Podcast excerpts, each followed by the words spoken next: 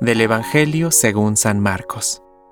Entonces llegaron su madre y sus hermanos, y quedándose afuera, lo mandaron llamar. La multitud estaba sentada alrededor de Jesús, y le dijeron, Tu madre y tus hermanos te buscan ahí afuera. Él les respondió, ¿quién es mi madre y quiénes son mis hermanos?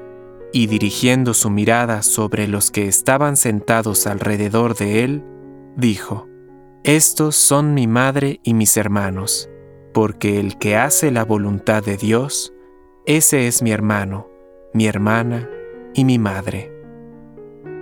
Palabra de Dios. Compártelo. Permite que el Espíritu Santo encienda tu corazón